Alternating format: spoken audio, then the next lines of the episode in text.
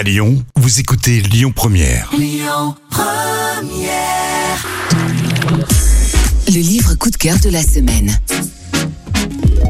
Notre invitée partage son temps entre la France et la Chine depuis près de 20 ans. Elle aime se servir de l'art et de la culture pour construire ses ponts entre l'Orient et l'Occident. Elle a fondé Synthesis, un cabinet spécialisé dans l'accompagnement de grands dirigeants, et Ichuba, une maison d'art franco-chinoise. Après la rédaction de trois essais dédiés à la Chine et son peuple, elle a choisi de publier son premier roman aux éditions Hervé Chopin, L'amour est un thé qui infuse lentement.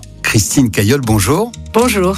Alors, comment est née votre passion pour la Chine? Ma passion pour la Chine, elle est née comme le roman. Elle est née par un coup de foudre et elle s'est diffusée très lentement. Un coup de foudre, je me souviens que la, la première fois où j'ai descendu de l'avion et, et je suis allée dans un jardin chinois et j'ai vu des hommes et des femmes qui dansaient, qui s'amusaient et je me suis dit, euh, ce peuple va être un peuple qui deviendra mon ami. Alors, L'amour est un thé qui infuse lentement. Votre premier roman, publié aux éditions Hervé Chopin, est-ce que vous pouvez nous raconter le point de départ de l'histoire Bah, le point de départ de l'histoire, c'est ma vie en Chine. J'ai un jour, j'entends une anecdote, un fait divers absolument incroyable sur un petit garçon de 6 ans, et il lui arrive un truc absolument terrible. Et j'ai voulu suivre l'évolution, j'ai voulu imaginer en fait ce qu'allait devenir cet enfant quand il aurait 15 ans, 20 ans, et j'ai voulu suivre cet enfant qui va devenir un jeune homme passionnant, fascinant, et qui va faire ses premiers pas vers une sorte de liberté et d'état amoureux en France,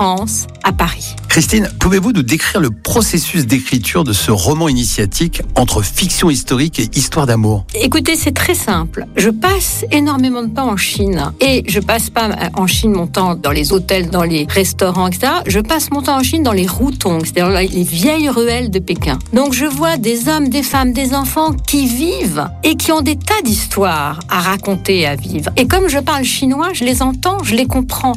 Donc mon point de départ, c'est la réalité de la vie chinoise dans le Pékin traditionnel d'aujourd'hui. Et à partir de ça, eh bien, c'est mon esprit qui s'envole, un peu comme un cerf-volant. Je le tiens, je le ramène, et ce sont des allers-retours entre euh, une fiction romanesque et ce que j'observe au- au quotidien dans ma vie chinoise. Ciao et Inès, les personnages au cœur de l'histoire pourront-ils donner naissance à une suite? Je pense que c'est plus que ça, c'est plus qu'une suite. Pour moi, cette histoire d'amour entre ces personnages, une espèce de Roméo et Juliette chinois, ben justement, à la différence de Roméo et Juliette, ça ne se termine pas comme ça. Et euh, je suis déjà en train d'imaginer une suite qui nous permettrait de continuer à voyager, comme, comme on le fait dans le roman, entre la France, la Chine, avec deux personnages qui, je- j'espère, sont très attachants. Christine Caillol, je vous remercie beaucoup. Merci à vous. L'amour est un thé qui infuse lentement vient de paraître aux éditions Hervé Chopin. C'était le livre coup de cœur de la semaine. Écoutez votre radio Lyon Première en direct sur l'application Lyon Première, lyonpremière.fr et bien sûr à Lyon sur 90.2 FM et en DAB+.